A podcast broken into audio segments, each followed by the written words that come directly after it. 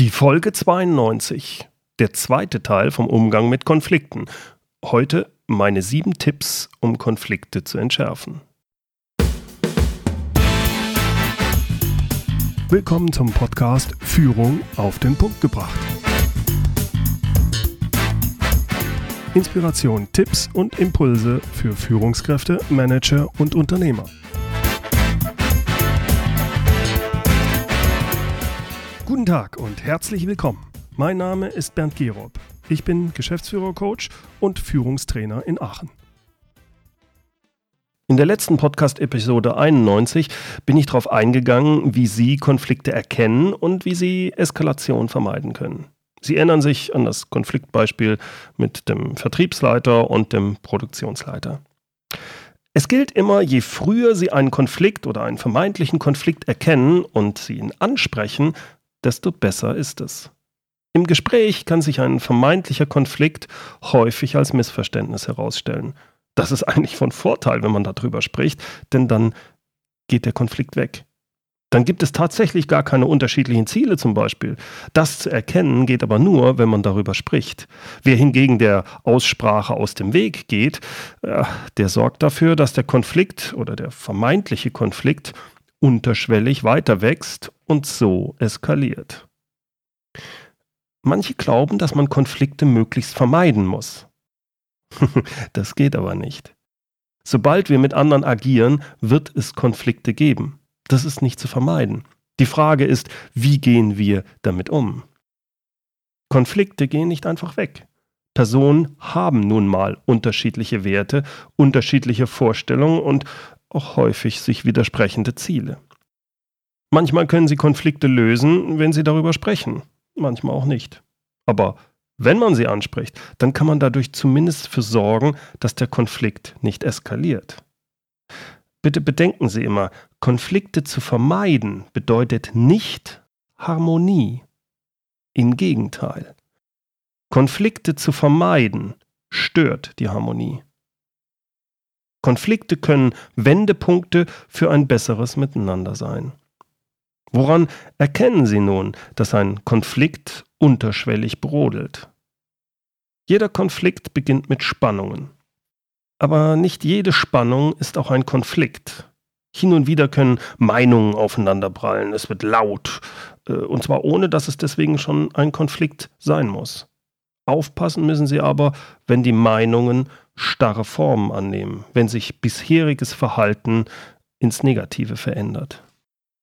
Typische Konfliktsignale sind zum Beispiel, es wird nicht mehr offen miteinander geredet. Hm, Informationen werden bewusst zurückgehalten.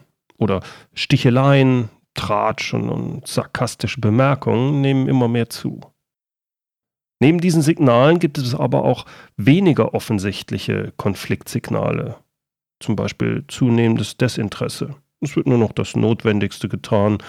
Entscheidungen werden gar nicht mehr gefällt, werden hinausgeschoben. Fehler häufen sich oder auch Vorschriften werden zunehmend pedantisch ausgelegt und eingehalten. Diese Signale können, müssen nicht, aber können auf einen schwelenden Konflikt hinweisen. Ob es sich wirklich um einen Konflikt handelt und welche Probleme sich dahinter verbergen, das gilt es immer im Einzelfall zu prüfen. Das Problem dabei ist, dazu müssen Sie aktiv werden. Sie müssen das Verhalten, was Ihnen auffällt, ansprechen und Sie müssen nachfragen. Sie müssen sich für den anderen interessieren und Sie müssen versuchen, ihn zu verstehen. Es kann aber auch sein, dass sie an sich selbst Gefühle oder Verhalten erkennen, was auf einen Konflikt hinweist, zum Beispiel Wut, Trauer, Ärger. Dann sollten sie sich den Luxus gönnen, diese Empfindungen erstmal wirklich wahrzunehmen, und zwar ohne sie zu bewerten und ohne irgendwelche Zuweisungen von Schuld vorzunehmen. Denken Sie dann darüber nach, warum Sie wirklich verärgert oder enttäuscht sind oder verängstigt? Ist es eine Reaktion auf das Verhalten einer anderen Person? Also zum Beispiel, äh, mein Chef nervt mich mit seinem Micromanagement. Oder ist es wirklich eine innerliche Angst, zum Beispiel die Angst, einen Arbeitsplatz zu verlieren, weil sich dass es die Unternehmenslage oder die Wirtschaftslage äh, sehr stark verschlechtert hat. Je früher Sie Ihre Emotionen und Gefühle wahr und ernst nehmen, desto besser können Sie sie ja, nutzen und das, Ihr Verhalten steuern. Das Verhalten eines anderen Menschen zu steuern oder zu verändern, äh, ist meist sehr langwierig, schwer und häufig sogar unmöglich. Auch auf viele Situationen haben sie keinen wirklichen Einfluss. So werden sie die Wirtschaftslage nicht verändern können. Sie haben aber volle Kontrolle darüber, wie sie darauf reagieren. Wie sie darauf reagieren, bestimmen sie selbst.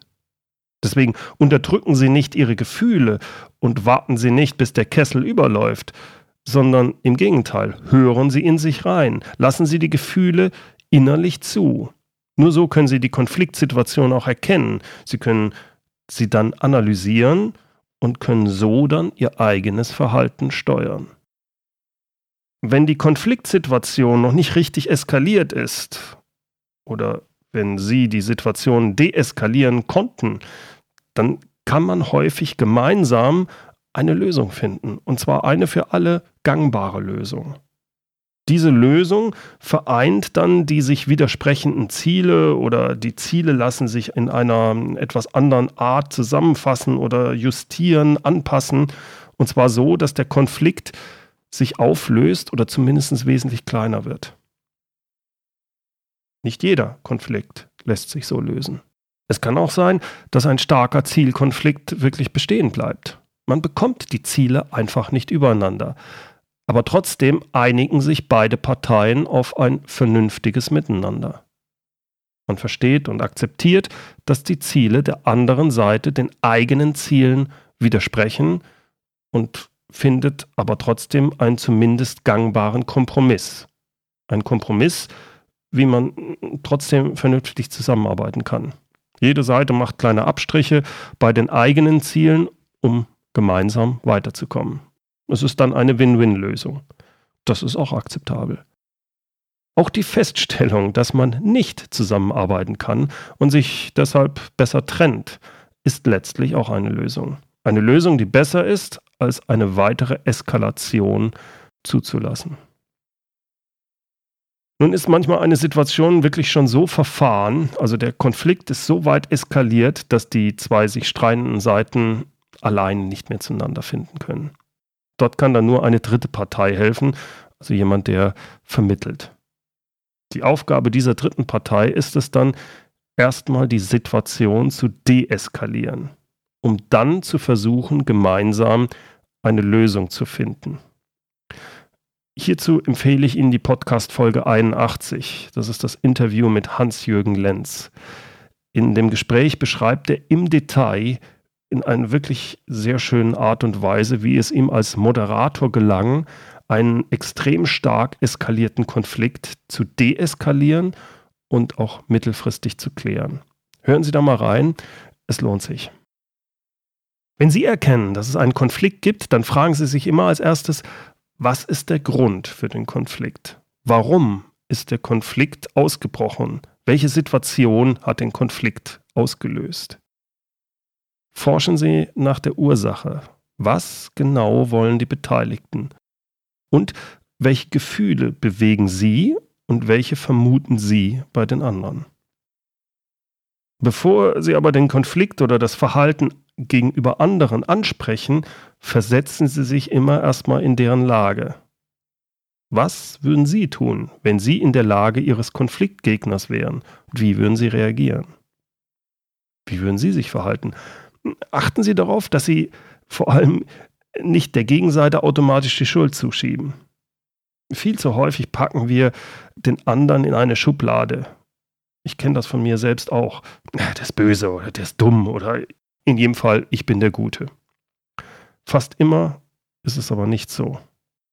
Jede Seite trägt meist zur Konflikteskalation bei. Es ist meist viel günstiger, dem anderen erstmal Gutes zu unterstellen. Deswegen heißt es ja auch im Gericht immer, im Zweifel für den Angeklagten. Verhalten Sie sich besonders dann so, wenn sie selbst felsenfest davon überzeugt sind, dass sie im Recht sind. Ich weiß, das ist schwer. Aber bedenken Sie, je mehr Sie sich im Recht fühlen, desto höher ist die Chance, dass es zum Streit kommt. Ein wunderbarer Satz, leider weiß ich nicht, wo ich ihn her habe. Er ist nicht von mir, ich fand ihn nur klasse. Je mehr Sie sich im Recht fühlen, desto höher ist die Chance, dass es zum Streit kommt. Konflikte eskalieren häufig, weil die eine Seite der anderen schlechte Absichten unterstellt. Ich möchte Ihnen da ein Beispiel für geben. Sie sind Abteilungsleiter und beobachten, wie Ihr Mitarbeiter mal wieder in diesem Monat unpünktlich zur Arbeit kommt. Außerdem wirkt er total übermüdet. Wahrscheinlich hat er wieder mit seinen Kumpels die Nacht zum Tage gemacht. Er hat zu viel gebechert und ist erst um vier oder fünf Uhr ins Bett gekommen. Jetzt reicht's ihnen. Diesmal gibt's eine Abmahnung. Warum? Na, ist doch klar. Dem Kerl scheint sein privates Vergnügen wichtiger als sein Job zu sein. So geht's ja nun wirklich nicht. Ihr Mitarbeiter hat tatsächlich die Nacht zum Tag gemacht. Er ist wirklich vollkommen übermüdet. Aber nur, weil er den Abschlussbericht für das Großprojekt rechtzeitig fertiggestellt hat. Er hat bis halb fünf in der Nacht durchgearbeitet, um diesen für ihr Unternehmen und Sie so wichtigen Kunden zufriedenzustellen. Und Sie? Sie machen ihn zur Sau. Weil Sie ihm unterstellen, dass er das Private über das Berufliche gestellt hat. Deswegen, wenn Konfliktsituationen auftreten und insbesondere wenn Sie sich ärgern, nehmen Sie sich zurück und fragen Sie sich, was sind oder zumindest was könnten denn die guten Absichten des anderen sein? Selbst wenn das manchmal schwerfallen mag, Sie vermeiden dadurch, dass der Konflikt eskaliert. Wie versprochen, hier jetzt meine sieben Tipps, was Sie tun können, um einen Konflikt zu entschärfen. Erstens, forschen Sie nach der Ursache. Also warum ist der Konflikt ausgebrochen? Welche Gefühle verursacht dieser Konflikt bei den Beteiligten und wer leidet am meisten? Zweitens, vermeiden Sie es dabei, die Schuld anderen zuzuschieben. Suchen Sie nach Lösungen und nicht nach Schuldigen. Drittens, wechseln Sie die Perspektive. Versuchen Sie die Motive des anderen zu verstehen. Dazu müssen Sie empathisch sein, selbst wenn es schwer fällt. Lassen Sie die andere Seite ausreden und hören Sie erstmal wirklich zu. Das heißt, ohne zu bewerten.